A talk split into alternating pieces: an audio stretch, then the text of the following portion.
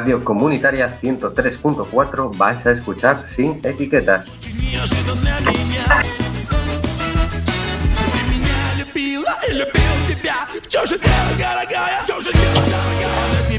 Hoy en sin etiquetas Art Sur Camp. After, After Surf Camp. Eso. Ты меня западала и сказала, что устала Сука!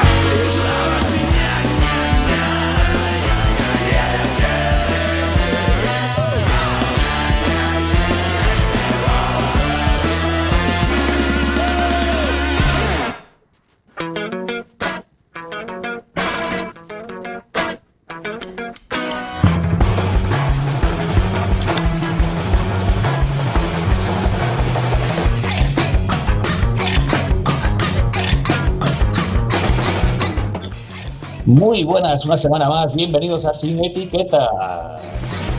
¿Qué tal? ¿Cómo andamos? Muy buenas, Adri. ¿Qué tal? Una semana más por aquí. ¿Qué tal eh, la resaquita de, del nuevo San Juan? Del San Eh. Juan de la nueva normalidad. Muy de relax, que no, no permite la cosa calentarse. Eh, me fui para la finca y curiosamente no fui a una fiesta, pero me montaron una fiesta al lado. Me montaron una rave hasta las 10 de la mañana, con dos cojones. ¿Pudiste degustar algunas sardinas? Eh, nada, churrasco patrio. Bueno, aquí, Eh. Hola, Marina. Marina, ¿cómo andamos? Hola. Estoy con un poco de problemas técnicos. Bueno, No, no consigo conectar internet en el ordenador, no sé por qué. Pero bueno, ¿qué- ¿qué estás con el móvil? estoy con la tablet, pero bueno, aquí estamos. Aquí está. Bueno, de momento se te escucha bastante bien. Bueno, pues hoy fontanera.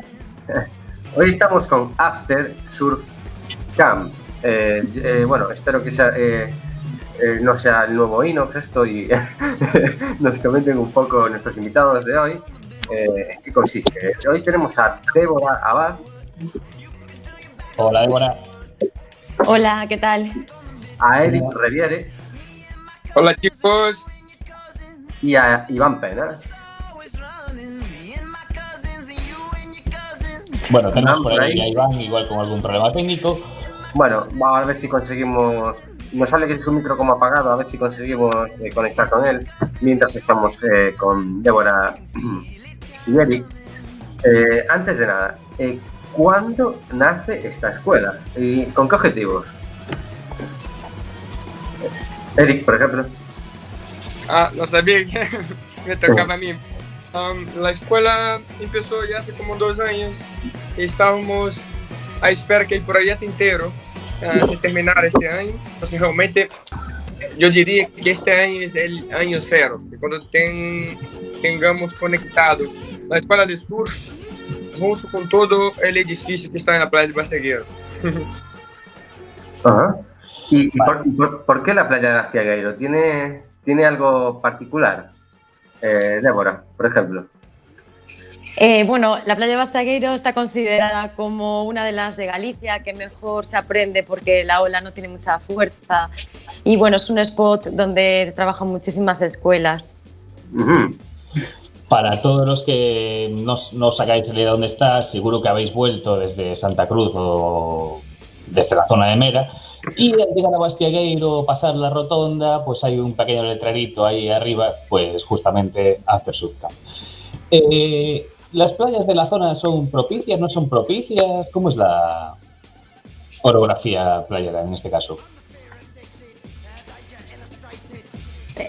Bueno, yo creo que Eric nos lo puede decir porque tiene, bueno, él está allí, por esa zona siempre y bueno, eh, Eric, puedes comentarlo.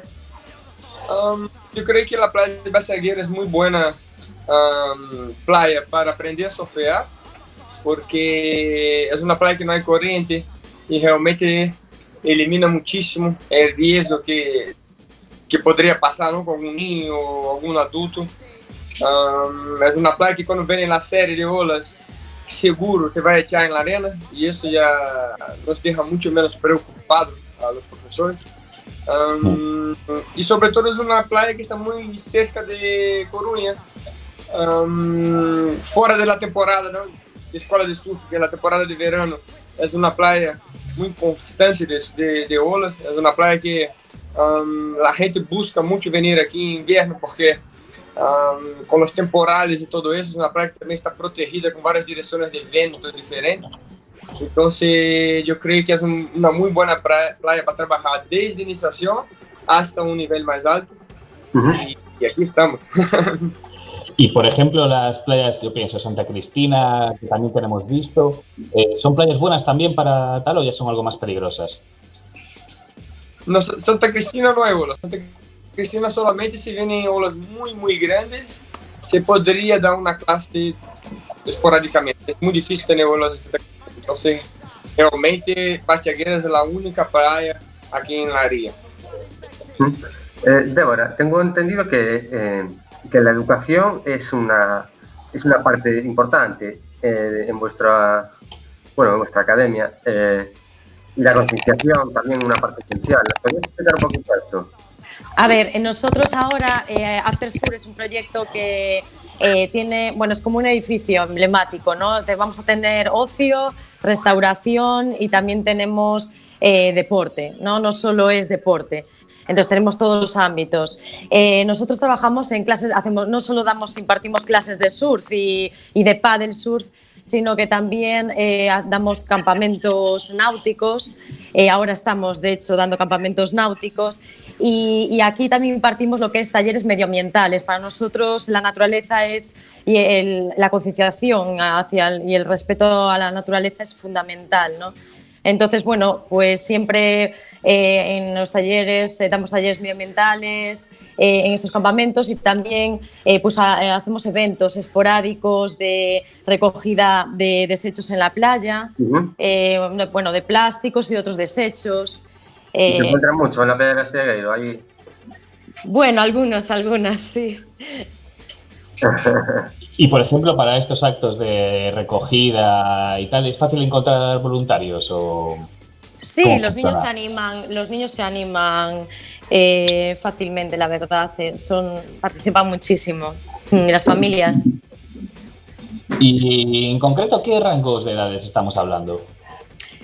Pues vienen niños desde 6 años eh, hasta, bueno, hasta adultos, todas las edades. Los campamentos son desde los 6 hasta los 18 y luego a clases de surf se apunta todo el mundo. Tenemos surf en familia, tenemos surf para niños, para, para adultos. Es que no hay límite de edad para, para practicar surf y aprender.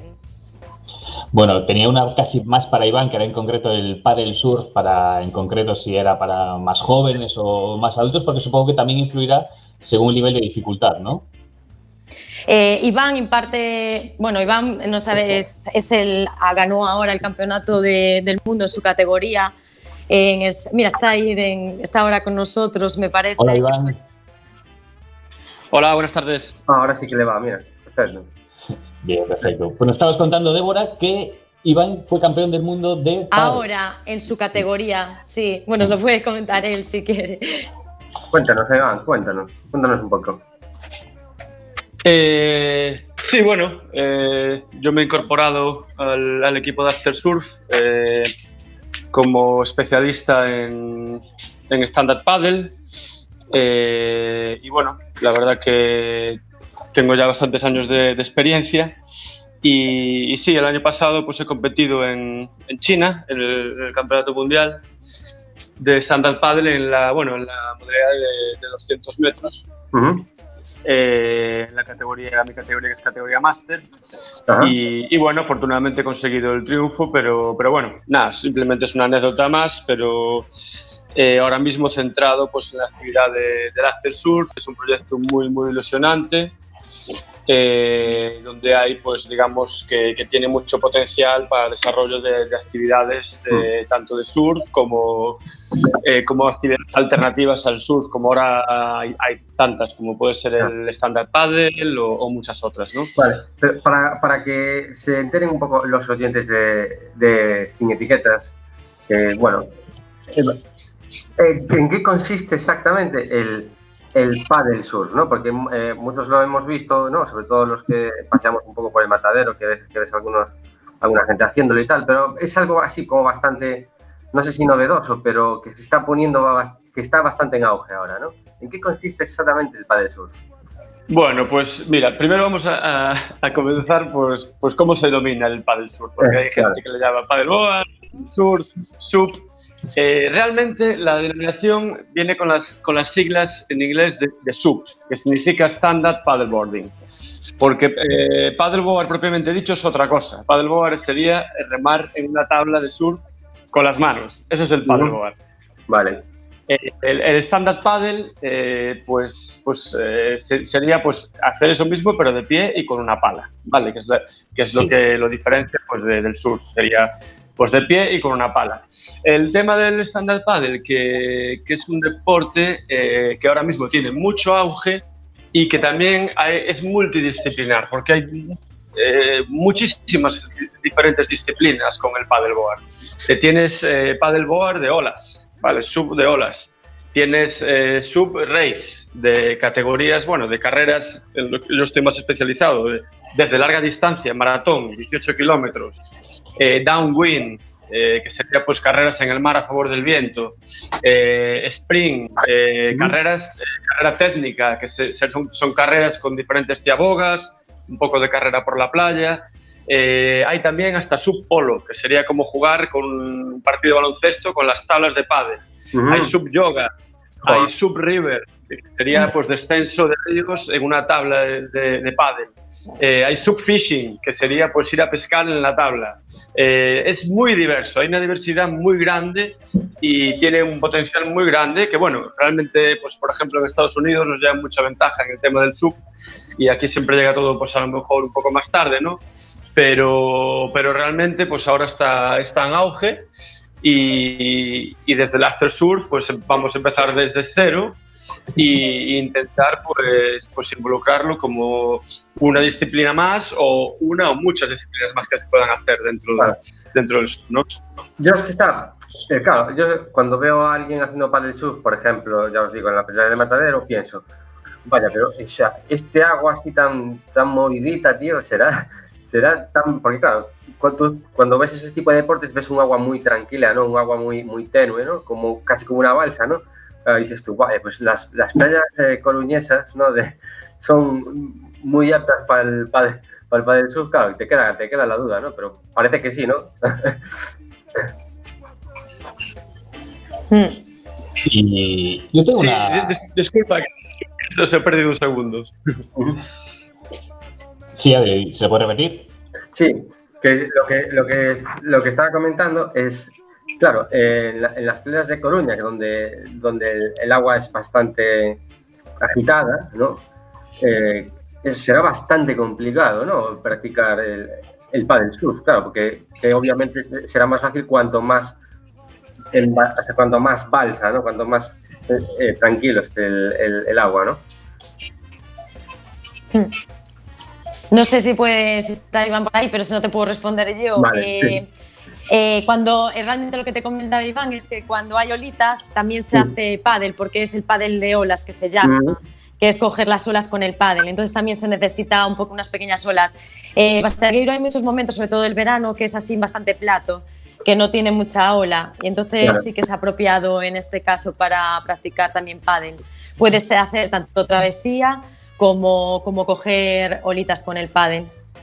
Y, por ejemplo, en la época estival, que bueno, todos pensamos en el veranito, Mm. la gente por la playa, que debe ser como la más propicia, pero también eh, trabajáis bien en la época de otoño, invierno, bueno, ya digo contemporáneos, imagino que no, pero ¿qué tal Sí, funciona? hay alumnos, hay alumnos que están todo el año. Hay alumnos que, que vienen a clase todo el año. Es verdad que en verano, pues con los campamentos y, y, pues tiene mayor auge ¿no? de gente, pero, pero todo el año tenemos alumnos. Y cuando hablamos ahora de temporales y grandes olas, eh, yo creo que es inevitable que pensemos, seguro que todos hemos visto esas míticas olas gigantes que surfean como locos y decimos, pero ¿cómo te metes ahí con esa semejante ola? Y por ejemplo las de Nazaret. Pues eh, nuestro invitado Eric eh, Eric, ha surfeado varias veces este tipo de, de olas. ¿Cómo, cuando se empieza a hacer ese, ese tipo de desafíos. ¿Cómo se llega a ese nivel? Ahn, la verdad, empezamos a surfear en Nazaré hace como unos 10 años. Ahn, al principio no éramos muchos. Estaba Garrett McNamara, que fue un havaiano que empezó a surfear ahí desde el año cero, junto con otro inglés, Andrew Cotton, y conmigo. Y no se surfeaba el, el tamaño que se surfeaba en los días de hoy, ¿no? Foi solo después de dos o tres años que empezamos a surfear lo que sea, ¿no? El tamaño más grande, entramos en el lago para surfear. Eh, podría decir que foi gradativamente, ¿no? Que realmente no fue del día para la noche que uf, de repente surfemos olas de 20 metros. Eh, yo creo que también el material um, nos está ayudando muchísimo. Las motos de agua antiguamente tenía como 100, 120 caballos. Ahora tenemos motos de agua con 300 caballos y eso te da más eh, confianza en el momento de poner el sofero en, en la ola. Y, y, sobre todo si te caes, bueno, que muchísimas veces te caes. Um, también te da un, un, poquito de esperanza que alguien te venga a buscar. Estoy viendo imágenes ahora por aquí, por la segunda pantalla de, de las olas de Nazaret y estoy alucinando. en serio, eh, eh, ¿se puede sobrevivir a esto? O sea, estoy alucinando. Eh, Estamos hablando de que es como subir a un edificio igual de seis plantas. O sea... Sí, sí, sí, estoy, eh, estoy flipando. Eh, y claro, o sea, es imprescindible usar una moto para esto. ¿No? Es que de, de, después, después de ola de metros es prácticamente imposible conseguir surfear la ola remando, porque no tienes la velocidad suficiente para entrar en la ola, ¿no?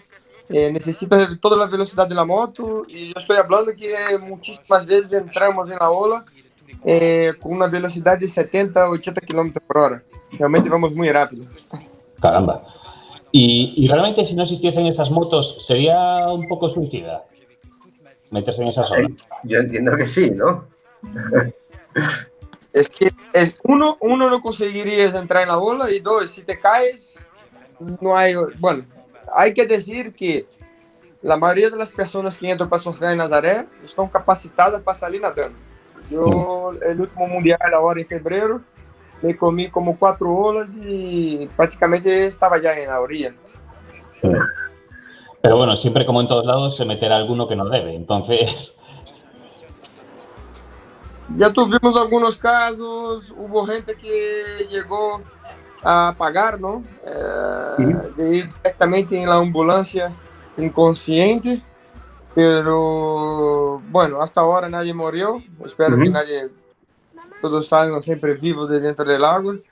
Um, tuvimos un accidente bastante grave en el último mundial que fue con un amigo mío, Alex Botelho, pero no fue por el tamaño de las olas, ele se cayó en la moto, bateu con la cabeza y apagó y realmente llegó al límite de, de, sobrevivir, que son los de, sobre todo nosotros que ya tenemos eh, un poco más eh, habituado el cuerpo ¿no? para no respirar.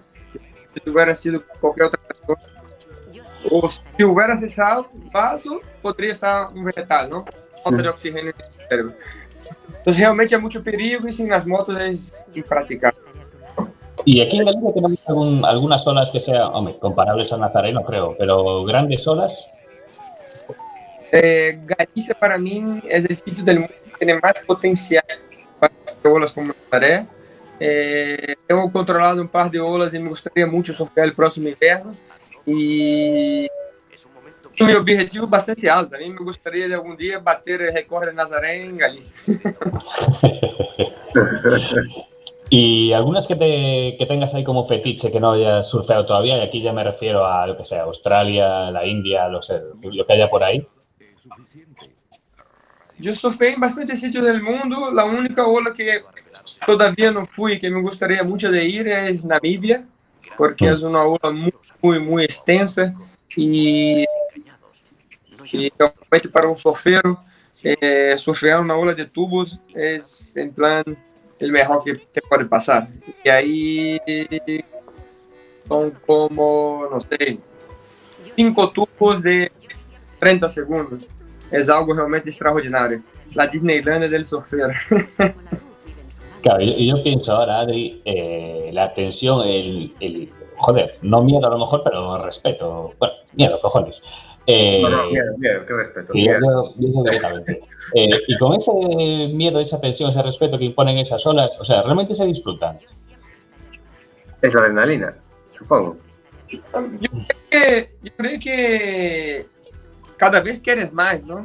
Eh, Y después que te pasa una situación así, que piensas que vas a morir, te sientes más fuerte y empiezas a disfrutar cada vez más.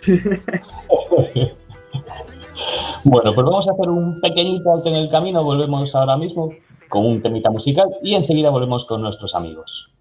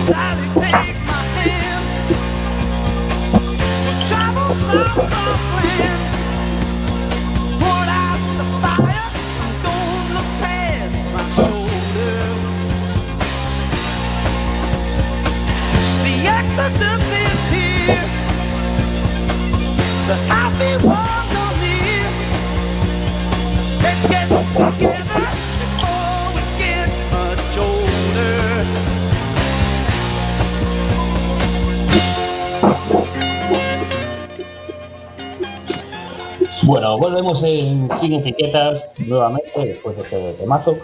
Y estábamos hablando con Eric. Eh, hablamos del tema de las olas y todo esto. Eh, bueno, tú eres el encargado de dar clases también de surf. Y a la hora de enseñar, ¿qué conceptos básicos y qué cualidades se necesitan para arrancar? Am, yo creo que sobre todo tiene que tener ganas y, y pensar también que el surf eh, no es solo ir a una clase y ponerte de pie. Am, es realmente am, estar dentro de- del agua, jugar con las olas, eh, mirar al lado todo lo que hacen los, otros perros, es realmente vivir ¿no? el ambientito del surf dentro del agua, desconectar estar pasándolo bien. Às vezes la gente viene ah, me tengo que poner de pie, me tengo que mejorar, tengo que eso. El surf es mucho más que eso. Es realmente um, la conexión con el océano. Y por ejemplo, Adri creo que también es como yo, tipos con poco equilibrio, eh, ¿valdrían o no valdrían? Não, ex- umas técnicas e realmente se tu tens um bom, bom profe, eu creio que todos são capazes de, de, de Bueno, y si no le ponemos una quilla que sea como la de un barco, así de, de medio metro, y malo será que nos caigamos. flotadores, como a los niños. A mí me da la sensación, y esta es una pregunta para todos, que el surf eh, es un deporte que engancha bastante. O sea, que el que el que prueba no se va. Es así. Débora, Bueno, você tenho que contestar eu, eu de minha parte, eu creio que um, todos que é muito fácil, te aburre, e como o surf não é um deporte tão fácil, que pouco a pouco tu vai melhorando cada vez mais, enganche para toda a vida, que tu está sempre melhorando. Sí, además yo creo que los deportes que generan esa adrenalina también tienen esa parte de enganche, ¿no? Y eh, además poder disfrutar de un deporte eh, rodeado de naturaleza, pues aún más. Y una, que, una pregunta que tenía de antes y que se me ha quedado. Eh, ¿Qué tal la relación, por ejemplo, con la administración local, así en Oleiros? Bien, el Concello de Oleiros yo creo que siempre apoya el deporte, ¿no? Y bueno, sí, es un, es un concello, no sé, en ese sentido, pues eso, muy, muy joven, muy, no sé, tiene ese- esa visión eh, de- deportiva y, siempre de avanzar. Mm. Sí, porque yo casi tengo la imagen de Oleiros como está, bueno, pues al lado eh, de formación tal. Siempre las playas llenas de deporte, deportistas, Sí. surfistas, eh, incluso Bastiagueiro, por ejemplo, campus. Entonces da la sensación de que sí que es algo por lo que apuesta. Y estando allí INEF, por ejemplo, ¿no? El INEF Mm. está allí, o sea, que sí, siempre está- estuvo muy vinculado ese concello con el, con el deporte. Y por ejemplo, también eh, juraría haber visto eh, actividades de surf eh, con parapente. Bueno, con. ¿Cómo se llama? Mm, Con Cometa. sí, Kite. eso, con cometa. Sí. Kitesurf. eh, kitesurf. Kitesurf. Y también eh, impartís de kitesurf, por ejemplo. No, ahora, mm, ahora mismo no, no impartimos de kitesurf, pero sí se hace por ahí, por la costa coruñesa. Sí, hay varios spots. Eh, yo no sé si tuvimos, Adri, si te acuerdas, eh, no sé si fue aquí algún invitado que nos comentara algo sobre surf o no, que nos Sí. comentaba que, bueno, el surf es un, hay mucho compadreo y tal, pero que luego hay ciertos problemas, cierto regionalismo, de Sí, gente que a lo mejor es un poco... lo que nos comentaban, nos, nos habían comentado vuestros compañeros, eh, era que había mucho territorialismo, ¿no? O sea, rollo de, uy, a, esta hora, esta ola eh, es mía. Básicamente, ¿no? Y, y que te viene un foráneo a coger tu ola, pues eso pues, genera un poco de, de recelo, ¿no? Y esto es, esto es un mito, esto es verdad. Eh, yo, bueno, en Bastiagueiro no, porque es una, es una playita de, de iniciación, ¿no? Pero no sé si, si Eric eh, siente eso de mm, ese territori- territorialismo o localismo de la gente surfeando. Eu creio que, es- creo que es un poco normal eh, la gente local porque si se expone mucho, ah, viene mucha gente y como la mayoría de los sitios del mundo, las olas ni siempre están buenas, ¿no? Entonces imaginas tú vives en Coruña, estás a espera 10 meses de surfear una ola perfecta y de repente el día que tú llegas para surfear la ola perfecta, vienen 50 personas de todos los lados del mundo, porque en los días de hoy es muy fácil ¿no? de, de realmente llegar en el día, eh, eh, con todas las previsiones, y no, no coges de una ola. Entonces realmente hay, hay una situación, um, pero si tú llevas este tema a, a- a sitios como Hawái, ¿no? porque realmente Hawái es donde nació el surf, lo que se hace mucho es el respeto, ¿no? Y más tiempo está en, surfeando la ola, realmente tiene más prioridades sobre los otros. Y ahora que tenemos de nuevo a Iván conectado, que tuvo ciertas problemillas, eh, Iván, ¿cuál crees que es el grado de implantación del surf en Galicia? O sea, ¿realmente arraigó o, o es minoritario? Epa, que hemos perdido a Iván otra vez. Se nos cae. Bueno, bueno, Iván nos puedes responder tú. ¿Cómo ves el tema del surf en Galicia? Yo creo que cada vez va creciendo más, esa es mi sensación. Cada vez hay más gente que quiere aprender, eh, cada vez tenemos más público, ¿no? Y, y yo creo que va creciendo, que es un deporte que va creciendo cada vez más. Y el, el tema de, bueno, de la pandemia y el COVID-19, eh, entiendo que os afectó bastante, ¿no? Porque Sí, bueno, tuvimos que estar como, bueno, como toda la gente en los diferentes negocios cerrados y, y ahora volvimos a empezar eh, con muchísima fuerza y muchísimas ganas con este proyecto, ¿no? Porque además, eh, pues eso, como bien decía Eric, se está terminando ahora todo el edificio. Y, y bueno, y la verdad es que empezamos con muchísima gente, eh, muchísima, bueno, muchísimos niños que querían aprender, así que estamos súper contentos. Y, por ejemplo, eh, ¿se os han caído actividades y notáis que la gente vuelve? ¿O notáis cierto miedo a la hora de inscribir a tus hijos, por ejemplo? No, no, la gente, los campamentos se han, se han apuntado muchísimos niños y, y bueno, eh, siempre tenemos eh, todas las medidas de, de seguridad e higiene de, bueno, pues de protocolo COVID, pero la gente viene tranquila, viene tranquila, los padres vienen tranquilos, así que bien, bien. Y bueno, Escucho así, entonces escucho así. eh, yo, por ejemplo, se me hace la idea de que mm, no es un deporte demasiado arriesgado a la hora del COVID, porque no hay mucho contacto físico, ¿no? Ni cercanía dentro del agua, ¿no? Exacto, los grupos son reducidos, nosotros entramos con seis o siete niños, eh, dependiendo del nivel, eh, con un profesor, están dispersos en el agua, en la arena el calentamiento también lo hacemos dispersos y, bueno, y de todas maneras también haya salido ¿no? que el agua del mar no, no contribuía a expandir el COVID, así que bueno, eso también yo creo que dio mucha tranquilidad a las familias. Y respecto a, bueno, vosotros también competís, eh, ¿cómo está el tema de las competiciones? ¿Se ha parado? ¿Sigue? ¿Patrocinadores? Las competiciones vuelven todas ahora en el próximo mes. La Federación Gallega de Surf ya ah, envió un email a todos los competidores y nosotros desde After Surf organizamos el primer campeonato de olas grandes en Coruña en septiembre, octubre de este año. Y, por ejemplo, ¿y en todos los países se está volviendo o, por ejemplo, hay países que ya se han olvidado este año, por ejemplo? El circuito mundial, por ejemplo, no ha dado noticias de cuándo es el próximo evento. Yo tengo varios amigos que hacen circuito mundial, hablo con ellos y la Federación Mundial no ha dado noticias, simplemente no hay noticias. La noticia es que no hay noticia, joder. Es mejor.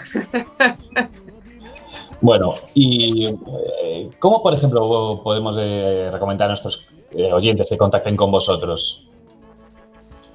Pues tenemos una web que es www.after.surf y también ahí te aparece el teléfono de contacto. Luego, nada, veniros y pasaros por la terracita de After Surf, que estará abierta ya esta semana, eh, y a surfear con nosotros, con nuestras clases. Y bueno, y los que tienen niños pueden también apuntarlos a los campamentos náuticos.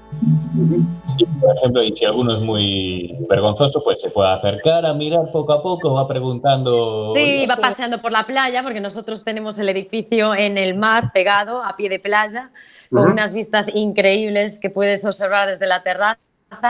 Así que nada, un día te vienes a beber algo, tranquilamente observar el mar, otro día ves a la gente surfeando, otro día te apuntas a una clasecita de iniciación y así poco a poco pues nos vas conociendo a la familia After Surf.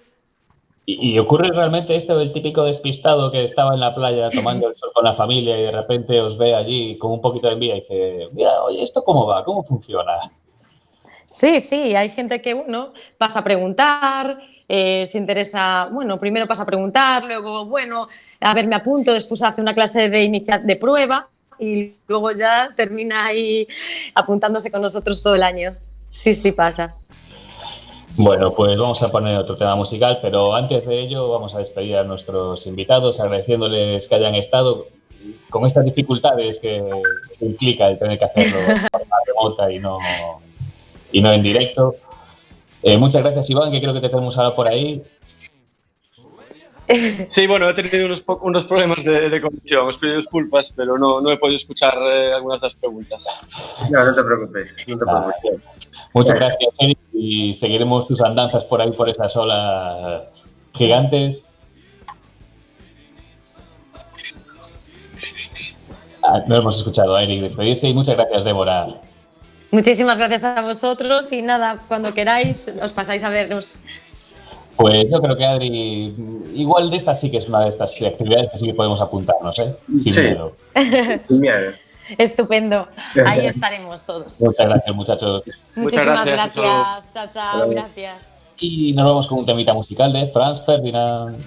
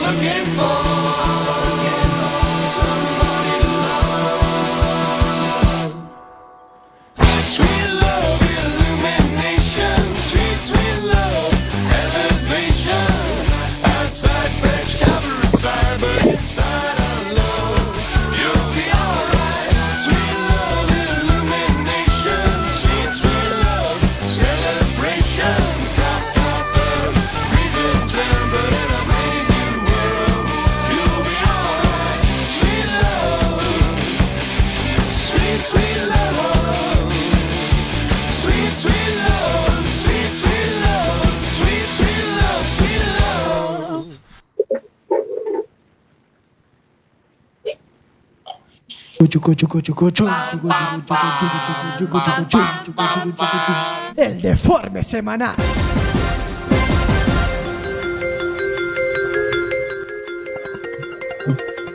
Le falla la vejiga tras quedarse dormido durante la noche de fiesta. ¿Cómo? ¿Mejora la vejiga? Le falla la vejiga. Le estalla la vejiga tras. Quedarse dormido durante una noche de fiesta. Ostras, eso. dema- demasiada cerveza, ¿eh? Me parece ahí. Me parece que hubo ahí un exceso, ¿no? De. Efectivamente, efectivamente fue cerveza. Eh, eh, un hombre de 40 años, eh, 10, 10 botellas, que tampoco me parece tanto, cerveza dormido, todo dormido. Seguro que eran la- las col. Las coles, o sea, para eso es terrible, ¿eh? O sea, no, no. Pero lejos de, lejos de, de, de- de tal, eh, está vivo. Está vivo, confirmamos, confirmamos que sigue vivo. Está la, la vejiga, pero eh, sigue bien. Yo conozco el caso, bueno, me contaron de un tipo al que le estalló la vejiga, eh, tenía muchas ganas de mear, eh, estaba de fiesta, aguantó, cha, jaja, jiji, y no fue en el momento, y creo que recibió una especie de un golpe pequeñito y le estalló la vejiga. Y de repente eh, fue, o sea, n- no notó nada en concreto, sino que fue al servicio a mear y no era capaz de mear, y tenía unas ganas de mear terribles y no era capaz de mear. Eh, eh, y de hecho, flipó, o sea, no, supo que le había estallado, o sea, es una cosa muy curiosa. Ostras. Pues, pues bueno, pues ya sabéis, eh, ya sabéis, oyentes de sin etiquetas, si bebes cerveza, fuerza ir al baño unas cuantas veces, que no es mala idea, ¿vale? O sea, nadie se puede aguantar y quedarse dormido, no, no. No, no, no, no. Cha, cha. Si hay, que, si hay que ir detrás del concierto, ahí, ¿sabes? Pues, pues se va, hombre, se va. Siempre hay que usar los juntos.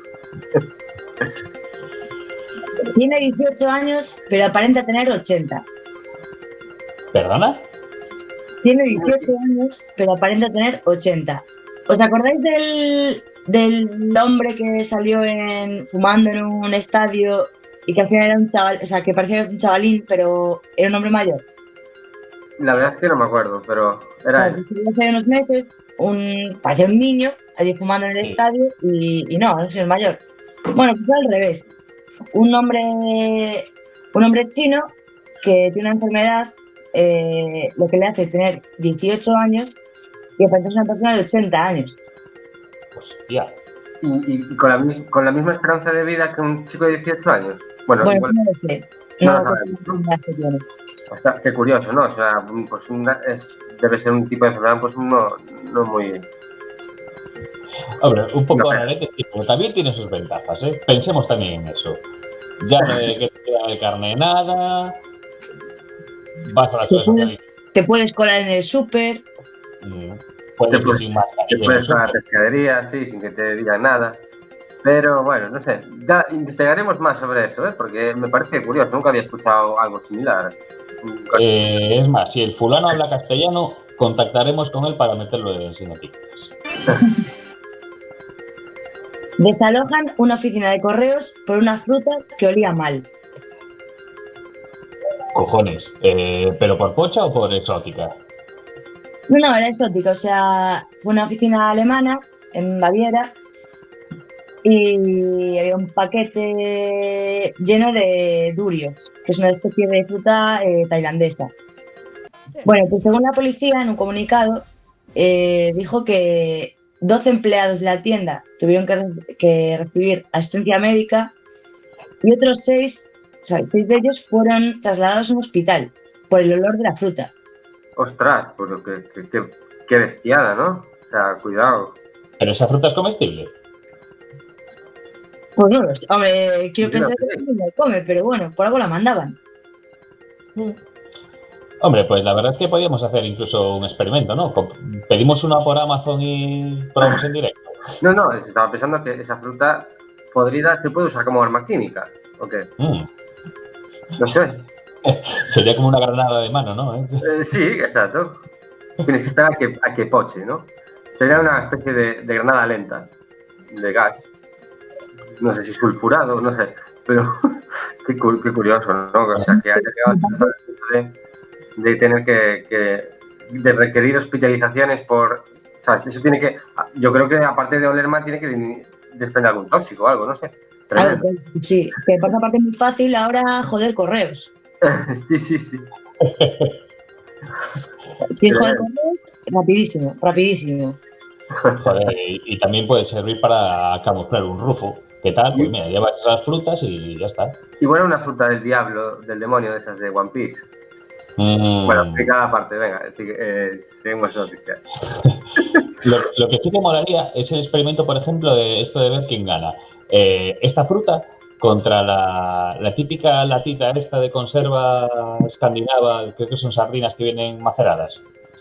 Ah, Eh, sí, sí, Que sí. apestoso y no hay Dios que aguante. Son como unas sardinas podridas que no sé, no me acuerdo en qué país se comen. Sí, sí. Mm. Bueno, de, esos, de, esa- de ese tipo de historias hay un montón, ¿no? Cada- sobre todo en países orientales eh, tienen, bueno, una, gastronom- una gastronomía sobre ciertos productos así fermentados y tal. Sí, incluso bueno, un- unos huevos que se comen también que medio, medio a punto de, de, de- de eclosionar, ¿no? Y bueno, cosas así raras, ¿no? Pero yo creo que esto, esto de la fruta me parece, vamos, exagerado. Hombre, entiendo que está podrida la fruta, pero no sabía que existía una fruta tan que pudiese llegar a esos niveles, ¿no?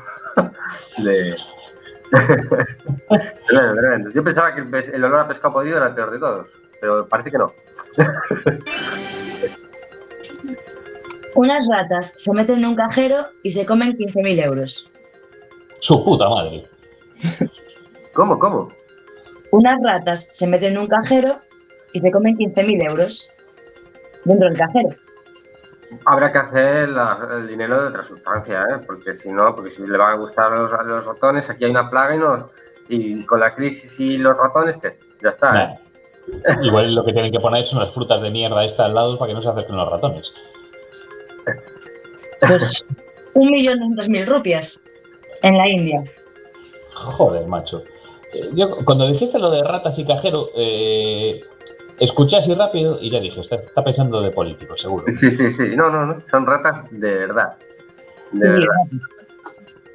Eh, No, no, hay que cambiar, hay que cambiar el material de, esos- de los billetes, que sean un poquito más tóxicos y tal, y, y se acabó. Y, y nosotros lo usamos con guantes y porque si no, ¿qué pasa? ¿Qué? Una piscina, esta ya se está esperando, ¿eh? tenía que hacer una, una noticia del confinamiento. Una piscina provoca el colapso del techo de una casa en Valencia. Era visto. sí, esto- sí. Esto está Era- esperando. No íbamos a decirlo, pero lo decimos. Ya lo dijo sin etiquetas. Sí, sí, era visto, era visto. No, eh, bueno, yo creo que esto es cuestión de ignorancia, ¿no? O sea, yo creo que la gente subestima lo que puede llegar a pesar una piscina de, de agua, que estamos hablando de un, de un... El agua pesa mucho, pesa un, un kilo cada litro. O sea, imagínate una piscina y en una terraza que no están preparadas para ese soporte y, y es que estaba claro, tío, es que yo lo- no me acuerdo dónde lo leí y dije, un día, un día va a pasar algo en algún lado, va a caer- una desgracia y bueno, no se hizo esperar. Eh, lo que sí que sabíamos que iba a ocurrir, pero no nos hemos mojado lo suficiente porque podíamos haber eh, hecho una porra sobre qué provincia, qué comunidad, qué ciudad Ah, es verdad. sería la- donde caería el primer premio. Valencia, Valencia tenía que ser, ¿eh? Valencia tenía Sí, que ser. eh, yo no sé si hubiera ido por Valencia o por Murcia, un saludo a los murcianos, eh, pero ahí hubiera estado la cosa. Y en Galicia, venga, que seguro que ocurre en Galicia. ¿A dónde apuntamos? Uf, en Galicia. Vamos a tirar para el sur por eso del pique, ¿no? Eh, Yo creo que ahí por, por San Censo y tal, algún madrileño, ya que, estamos, ya que está de moda esto de rajar de los madrileños, algún madrileño con, con, con residencia en San Censo, con su terraza, montará su piscinita para, por eso de no, de no ir a, a la lanzada, porque igual tienen, Mm, igual no tienen sitio en la playa este año, no sé. ¿Y tú, Marinoche, cuál es tu dardo? Mi, mi voto es San Censo. Yo en la terracha. ¿En la terraza? Sí. Joder, la verdad que es un. Has tirado. Has apostado fuerte. Has apostado ahí, ¿eh? Has apostado. Venga, Hombre, se paga- se paga mucho la terracha, ¿eh? O sea, sí se paga poco. Yo voy a apostar por Orense, porque mira, eh, de donde salió Pérez Jacome o Pérez Cájome, como dicen por ahí, eh, tiene que salir un tipo que sea capaz de poner una piscina de 8.000 litros en un tejado. Igual le pasa a la propia terraza, si tiene, de Pedro Jacome. De, Pedro, de Jacomé. Mm. Sí, pues no es descartable. No es descartable, ¿eh? No. Y vamos con la última. Un hombre gana cuatro veces la lotería en seis meses. Eh, a ver, no, Hombre, por favor. Fabra no puede ser que está en la cárcel. No, un hombre de California, eh, muy aficionado a la lotería, le gusta mucho. Y eso es rasca y gana. Y, De rascas. O sea, son, son rascas todo. sí, son rascas, pero son 6 millones de dólares lo que ha ganado. Me cago en la- Pero, ¿y casi todo fue en uno o fue muy repartido? ¿Viene algo de eso? Bueno, no, ca- casi todo fue uno. Ah, bueno. Joder, 6 millones así la lotería, macho, y que te toque seis veces. Y luego hay otros tipos a los que le caen siete rayos Es verdad, el, el de los siete rayos. Sí, sí, Y, sí. y el tipo dirá, "Ay, no puede ir más repartido, o sea, tres rayos para mí y tres premios y... Ajustémonos todos más a la media, no- que no se repartan tanto. Mm. Luego de, de que te venga alguien a explicar, no, es que la campana de Gauss, los cojones, la campana de Gauss, siete rayos me han caído. ¿Y, y dónde fue el, el afortunado este? En California. California. Mm. Mm, mm. Ahí hay mucho blanqueo, ¿eh? No sé yo. Sí. Yo eh, he de confesar que durante mucho tiempo pensé que la lotería era algo exclusivo nuestro. Que en el resto del mundo no eran tan cazurros de hacer sorteos y tal y comerle la pasta a la peña. Pero por lo visto. Por lo visto sí. Yo la verdad es que nunca me ha dado por curiosidad ese tema. Sí que es verdad que aquí tenemos mucho arraigo, ¿no? De, la- de las loterías, sobre Mm. todo de, bueno, las, las de Navidad, claro. mm, Pero nunca, nunca me ponía a pensar en cómo, es- cómo es el, el- el caso en otros países. Si, si Mm. hay, digamos, un, un ente estatal, digamos, tan potente, ¿no? Como es loterías del Estado. La verdad, mira, te lo dejo para la plata, ¿no? Eh, ¿Por qué no investigas un poco los cuáles son los los países que tengan que tengan un sistema nacional de loterías así potente como el español? Pues eh, es un tema pendiente. Hay muchos, ¿eh? ya estoy, eh, se me está acumulando el chollo. Por cierto, ¿no? Eh, nuestros oyentes no lo verán porque no estamos emitiendo las imágenes en directo en YouTube, que podríamos.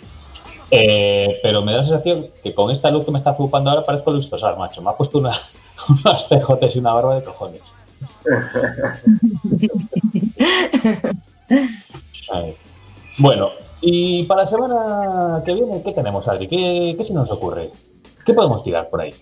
Yo creo que para la semana que viene vamos a, a darnos ya vacaciones de, de- porque ya es 1 de julio y yo creo que vamos a, a reiniciar un poco sin etiquetas para el de cara a la temporada que viene porque tenemos, tengo unas ideas de cómo dimensionar un poco el programa para hacerlo un poquito más dinámico, pero esto lo vamos a trabajar durante el verano.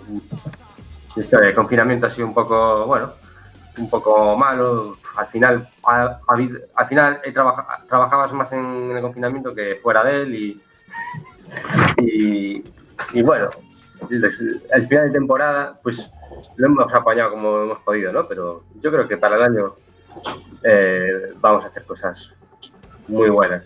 Lo vamos a petar y vamos a ir a por No. los putos Oscars de una vez por todas. a Vamos a arrasar. poner las cosas de una vez, que estuvimos a punto de lamernos un año y, y no, pudo ser, ¿eh? no, pudo, no pudo ser, pero bueno. Bueno, Pero- si la cosa, si la cosa se pone farruca con el confinamiento y toda esta mierda, entonces sí que volveremos para dar la información y dar los consejos que la gente necesita. Eso, por supuesto. Tenemos que relanzar nuevas secciones. Tenemos que ahí, eh, teníamos, una, un- teníamos ahí unas ideas en el tintero que yo creo que bien ejecutadas podrían Mm. dar muy, muy, muy buenos resultados. Muy. Vamos a exigir mm, bajo castigo la Maripedia. Vale. Venga, vale, vale. Estoy dispuesto. No, no, no, no. Eso, yo, yo creo que pondría la Maripedia en solo en casos así puntuales donde, donde no tengamos ni idea de algo, ¿no? O sea, en plan, "Buah, no tenemos ni idea de esto. Venga, ahora sí, venga, Marina. Lo que queréis, lo que queréis es que se haga el trabajo sucio, ¿no? En vez de informar vosotros. Efectivamente, efectivamente. Vale, vale, vale. Es- vale. es- es- estamos en la era de la posverdad, o sea, lees cuatro tweets y ya eres un experto en, bueno, en epidemiología, en lo que sea, ¿eh? en lo que sea. Pues esto es lo mismo, tira ahora Marina una manipedia y ya nos- somos unos eruditos. Directamente. Vale, Estamos haciendo buena la frase de eh, soy español, dime a qué quieres que te gane. Exactamente. O, o, o soy español, dime con, con- con- con qué quieres qué quieres discutir. Te discuto todo. Bueno, pues nos vamos a ir despidiendo ya y nos vemos la semana que viene. No, la temporada que viene, que bueno, ya veremos si empecemos en septiembre o en octubre. Va a ah, igual agosto, Ya veremos. finales de agosto, con el Teresa Herrera a lo mejor. ¿eh? Con Teresa Herrera, bueno, bueno. Y, y nada, que, que paséis eh, los oyentes de Sin Etiquetas y de cualquier FM en general, que paséis un, bueno, un verano distinto, ¿no? un verano distinto. Venga, no, no, que pase un buen verano. Pasad un buen verano, por favor. ¿Qué tenéis? ¿Qué, tiene- qué tienes pensado, Marina, para cubrir eh, esos festivales? Ya, no, no tengo ni idea. Yo que hacer en verano. Rutas de senderismo. eh, ¿Te parece que, que- una cosa cubre la otra? bueno, ¿por qué no? Eh, ¿Por qué no? Ah, Bueno, ah, lo intentaré. lo Eh, intentarás, ¿no? Yo os mandaré la geolocalización de dónde está una pequeña finca que tengo, donde voy a pasar estos fines de semana, porque ya van dos fines de semana que están montando raves. Y bueno, pues si se hace costumbre, ya sabéis, si queréis ir a- si no os importa el coronavirus, pues podéis ir allá a, a meteros de todo, hasta las 10 de la mañana, ¿eh? eso sí. Caray. Sí, sí, la, la gente va fuerte. Bueno, muchachos, pues hasta la temporada que viene, un saludito. Un saludo, chumachos. Saludos. Chao, chao. Chao.